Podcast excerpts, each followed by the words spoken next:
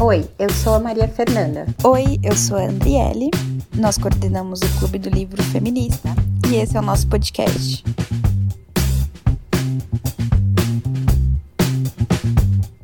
Oi, pessoal, tudo bem? Estão com saudade da gente? Aposto que vocês estão. A gente teve essa pequena pausa no nosso podcast. Pedimos desculpas, mas enfim, vocês sabem que a vida é muito complicada, né? Pandemia, correria, trabalhos, etc. Então, estamos de volta e teremos um episódio super especial hoje né?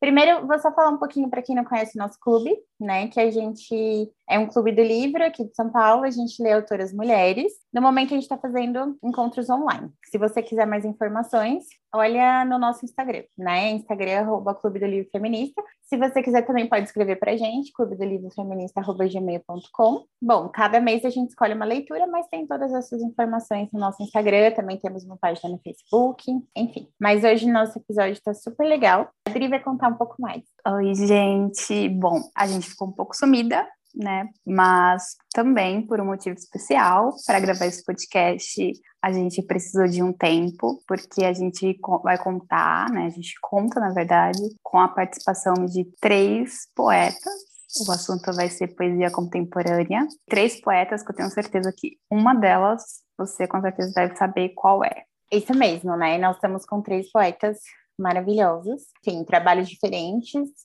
públicos diferentes, mas as três têm essa, esse link em comum, né? Que é a poesia. Bom, então vamos lá. A gente vai ler aqui as perguntas que a gente fez para essas mulheres incríveis e depois a gente vai colocá-las para responderem. A nossa primeira pergunta foi: primeiro, conte um pouco sobre o seu trabalho como poeta. Como começou? A primeira pessoa a responder vai ser a Aline Bem. Ela é uma autora e tem dois livros publicados, nos quais ela mistura poesia e prosa para compor o que ela chama de textos. Vamos ver o que ela tem para dizer. É, meu trabalho com a prosa poética, né, para mim assim é sempre difícil me encaixar é, num gênero. Eu costumo chamar é, os meus escritos de texto. É, eu, não, eu não, não sei se é exatamente uma prosa poética, eu sempre fico num desconforto, sabe? De conseguir me encaixar. Mas de qualquer forma, eu sinto que a poesia é uma, é uma grande influência para mim, porque eu sou leitora de poesia, gosto muito e tento trazer da poesia, das minhas leituras, do que eu absorvo, um pouco dessa precisão é, poética, né? Dessa consistência e ao mesmo tempo ser tão conciso ali nos versos e trazer uma verdade é, tão profunda, né? E o ritmo também, a ocupação da poesia na página me interessa muito, especialmente os poetas concretos, mas não só. Então, é, é uma investigação que me interessa como narradora. Eu sempre tento trazer é, para os meus escritos essas preciosidades que a poesia é, pode proporcionar. Agora a gente vai ouvir a poeta baiana Renata Ettinger, que tem dois livros de poesia publicados, com um intervalo de 20 anos entre eles. E ela vai contar um pouco pra gente como foi isso. Oi, gente, tudo bem? Eu sou Renata Ettinger e hoje, sim, hoje eu já me sinto poeta. Mas é muito difícil, assim, eu conheço muitos poetas e muitas poetas que tiveram um pouco de dificuldade com a palavra, né, com, com esse ofício. Parece que tem um peso, né, de ser poeta, porque não tem uma faculdade, uma coisa que ensine você a ser poeta, né? E eu comecei a escrever muito novinha na escola. Depois de uma aula de redação, a professora deu lá todas as orientações do que era um poema e leu alguns poemas com a gente na aula. E eu escrevi meu primeiro poema propriamente dito na escola. Ela leu depois em outras salas, eu morri de vergonha. Era um poema sobre o arco-íris. e é um poema muito bonitinho até. E Desde então, desde os 12 anos, eu nunca parei de escrever. Eu fui mudando ao longo do tempo, obviamente, como a gente vai mudando com, com a vida, e à medida que fui lendo também. E eu acho que eu lancei meu primeiro livro antes de, de me entender como poeta. Então, assim, eu sabia que eu tinha algo a dizer, que eu queria dizer alguma coisa, mas eu não tinha exata noção do que eu estava fazendo. Assim, eu sabia que eu precisava lançar um livro. Era, era muito mais forte do que eu. Então, eu acho que eu lancei meu primeiro livro é, antes de ser poeta propriamente dita, assim, de conseguir carregar é, o peso dessa palavra, né? E acho isso muito bonito. Eu lancei meu primeiro livro com 19 anos. E hoje, 20 anos depois, eu me digo, sim, eu sou poeta. E a poesia no geral, o que, que representa para vocês? A poesia, para mim, ela representa um, um poder imagético é, e uma sabedoria é, poética maravilhosa. É, eu acho que ela faz com pouco que, às vezes, alguns livros com muitas páginas não conseguem entregar. Ela entrega, às vezes, em poucos versos. Então, eu acho que a poesia é a grande forma. Como leitora, eu sou fascinada é, pelo livro, assim, quando é um livro de poemas, é um outro estado no corpo também para absorver aquilo. É quase um chamado, né? É impossível você ler um livro de poesia é, só com a cabeça. Você precisa do corpo todo, de todas as suas memórias. A poesia convoca, né? Uma presença muito interessante. Então, eu sou muito fã. Acho que a poesia, para mim, hoje, ela tem um, um lugar de possibilidade de estar no mundo. É, eu comecei a escrever, antes de escrever poesia, eu sempre me comuniquei através da escrita, eu tinha muita dificuldade de falar. E a escrita sempre foi uma forma, acho que foi a minha principal forma de me expressar, porque eu era muito tímida, muito envergonhada, então eu tinha muita dificuldade de falar, ainda que fosse com meu pai e minha mãe. Eu, eu tinha muita dificuldade de, de falar mesmo, assim. E eu sempre barganhava coisas e pedia desculpas e fazia declarações sempre por escrito. Nunca foi, nunca fui uma pessoa da da fala, assim, propriamente dita. Isso mudou de uns anos para cá. Mas assim, a poesia, ela aparece como eu acho que é isso, a minha forma de estar no mundo, de poder me expressar, de, de conseguir é, trazer à tona a minha voz. Como você acha que a poesia clássica e contemporânea se unem atualmente? Eu não sou uma grande conhecedora da poesia clássica, é, apesar de ter feito letras, estudado um pouco os poetas mais clássicos, eu sempre me envolvi mais com os contemporâneos, porque sinto que tem uma, uma urgência que é do meu tempo e que me veste muito bem, me interessa muito como escritora e como mulher no mundo. Então, me sinto muito conectada com Angélica Freitas, com Ana Martins Marques, com Marília Garcia, com Regina Azevedo, que são poetas maravilhosas e que trazem o nosso tempo é, para a página de uma forma poética estrondosa e muito sensível. Eu acho que a gente tem que honrar a história, né? É... Eu não sou uma leitora, eu sou uma leitora voraz de poesia, mas eu não vou dizer hoje que eu leio só os clássicos. Aliás, eu acho que eu, inclusive, devo dizer que eu li muito pouco os clássicos, assim. É, eu tenho um, um projeto é, que é o Trago Poemas, e antes dele, o antecessor, que foi o Quarentena com Poema, que eu mandava um poema por dia, e eu brincava, eu fiz uma brincadeira da Semana dos Clássicos. E, e o que é um poema clássico, né?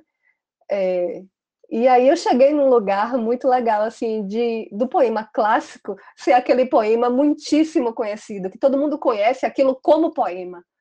E foi um desafio falar esses poemas, né? Eram, são projetos de, eu trago poemas e quarentena com poemas, são projetos de poesia falada, e aí trazer esses poemas muitíssimo conhecidos para minha voz foi muito divertido, assim, e nos clássicos, nos meus clássicos, né, nessa, no, no que eu chamei de clássico, eu misturei poemas realmente clássicos, que são poemas de Fernando Pessoa, poemas de Carlos Drummond, que para mim são os meus clássicos, né, da língua portuguesa. Assim, eu não li todo o, os Lusíadas, eu não, não tenho uma formação de poesia clássica, assim. Eu li muito poema, leio muito poesia brasileira e poesia portuguesa, em, em língua portuguesa, de um modo geral. Mas, assim, eu peguei os poemas conhecidos como clássicos, né? E aí eu acho que eu fiz exatamente essa junção, assim, de clássico e contemporâneo, que são os poemas que a gente aprende na escola, e tal, porque não deixa de ser um clássico, né? Um poema que todo mundo conhece, é um clássico poema, né? E também o que era clássico para mim, assim, um poema que eu sempre uso nas minhas mais diversas ocasiões. Foi isso, eu acho, eu encontrei esse lugar, esse lugar de, de clássico, assim. E a Audre Lorde, né, uma das poetas feministas negras, mãe lésbica, ela fala muito sobre a questão da poesia. E uma das coisas que ela fala da poesia é que a poesia ela é uma maneira também de manifestação, uma maneira da, por exemplo, de uma de, de manifestar a sua raiva por conta de um genocídio. Então, é, dito isso, o que, que vocês, qual a importância que vocês veem na poesia nos dias tão difíceis de hoje? Acho que a prosa poética é sempre dizendo que eu tenho uma dificuldade grande, né, para absorver os gêneros assim, por conta do meu hibridismo mas eu sinto que trazer a poesia para a narrativa é sempre muito vantajoso, porque sensibiliza mais. Eu acho que, como eu estava dizendo, a poesia ela convoca né, o nosso corpo, a nossa presença, e eu acho que a gente está vivendo um tempo de tanta fragmentação, é, de uma tensão tão é, cortada, que é muito bom uh, a gente ter uma presença por inteiro numa leitura. Eu acho que quando a poesia chega é, no recinto né, da prosa, não há espaço para desatenção é, uma, um mergulho muito intenso nos temas que estão sendo propostos e a partir dessa leitura eu acho que a transformação acontece, uma transformação emocional, social, é, em níveis muito profundos. Então eu acho que a poesia é sempre uma, um, um, algo muito forte quando ele está na prosa, realmente, é algo que transforma. Acho maravilhosa essa fala da Audre Lorde, porque ser voz e ter voz nesse tempo não é nada fácil, ainda mais sendo pobre mulher da classe trabalhadora, né? Escorrer em imagens através da palavra para ser voz, seja pela poesia ou pela prosa poética, possibilita que a gente se mantenha viva. E a internet tem um papel super importante em potencializar essas vozes, mesmo sendo um recurso que ainda não é disponível para todas, né? E além de amplificar as vozes, ela nos traz também para um lugar de pertencimento. E é muito bonito saber assim, não estamos sós. Para chegar onde você chegou, quais poetas que te influenciaram? Quais poetas que você gosta de ler? Muitas das escritoras que me influenciaram, me influenciam, né? É uma, é uma dança constante também, nesse sentido, mesmo com as que já são do meu altar é, como a Clarice Lispector, por exemplo, que eu li muito jovem, quando fazia teatro, li a obra dela completa porque montei é, uma peça baseada num livro de contos dela, Via Crucis do Corpo. E voltei a ler Clarice agora, é, mais madura, com 33 anos. Li A Paixão Segundo GH antes de ter 33, estava nos meus 32, migrando para o 33. Quis é, mergulhar nesse livro nessa idade. E foi uma experiência assim tão maravilhosa, né? E a própria Clarice diz que ela ganha muito na releitura. E eu acho que é, os livros dela, é, sempre que você entrar em contato, ele vai te trazer uma nova camada de interpretação, né? Os grandes autores são assim. Então, a Clarice, a Hilda Hilst também, é uma autora que me acompanha pelos anos, que me inquieta muito, especialmente na prosa. É, eu amo a poesia dela, mas realmente na prosa eu acho que ela consegue é, me tocar de uma maneira assim absurda, é, que mexe mesmo com o meu corpo todo. Ana Martins Marques, como eu já comentei, é uma das minhas poetas contemporâneas favoritas, a Angélica Freitas também. Eu amo a Matilde Campilho, que é uma poeta portuguesa que morou aqui né, no, no Brasil, no Rio de Janeiro, por um tempo e é também incrível. A Silvia Plath é uma grande, grande influência para mim. Enfim, são muitas autoras. A Virginia Woolf, é, são muitas, assim. Enfim, que bom que eu tenho essas companhias aqui na minha estante. Eu hoje sou uma consumidora e leitora voraz de poesia. É, eu comecei a escrever poesia, eu não tinha praticamente leitura de poesia. E passei muito tempo assim. É, o divisor de águas da minha vida foi Elisa Lucinda, que eu fiz um workshop de, de poesia falada com Elisa, e, e mudou tudo, porque além de me ensinar a dizer poesia, é, ela me ensinou a ler poesia e ela me apresentou um universo que eu absolutamente desconhecia. É, quando eu fui fazer o curso com a Elisa, eu tinha vinte e poucos anos. Eu não tinha lido ainda Adélia.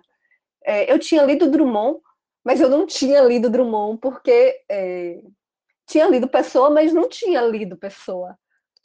Porque ela me apresentou uma forma de ler, de olhar o poema e de entender o poema e de captar o sentido das frases. Ela trouxe uma coisa para mim que mudou completamente a minha conexão com a poesia. Então eu tenho que dar o crédito à Elisa. E eu li Adélia, li Drummond, li Cecília, Pessoa, Marta Medeiros.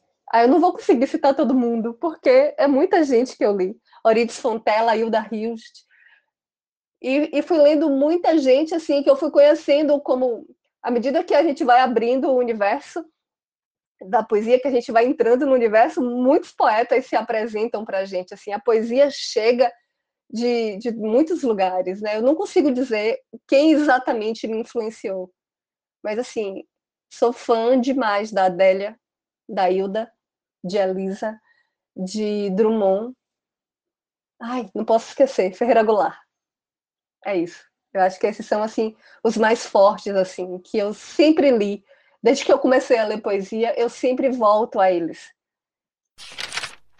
Bom, é, onde que a gente pode achar o trabalho de vocês? Onde a gente pode comprar os livros ou seguir nas redes? Fiquem à vontade para divulgar.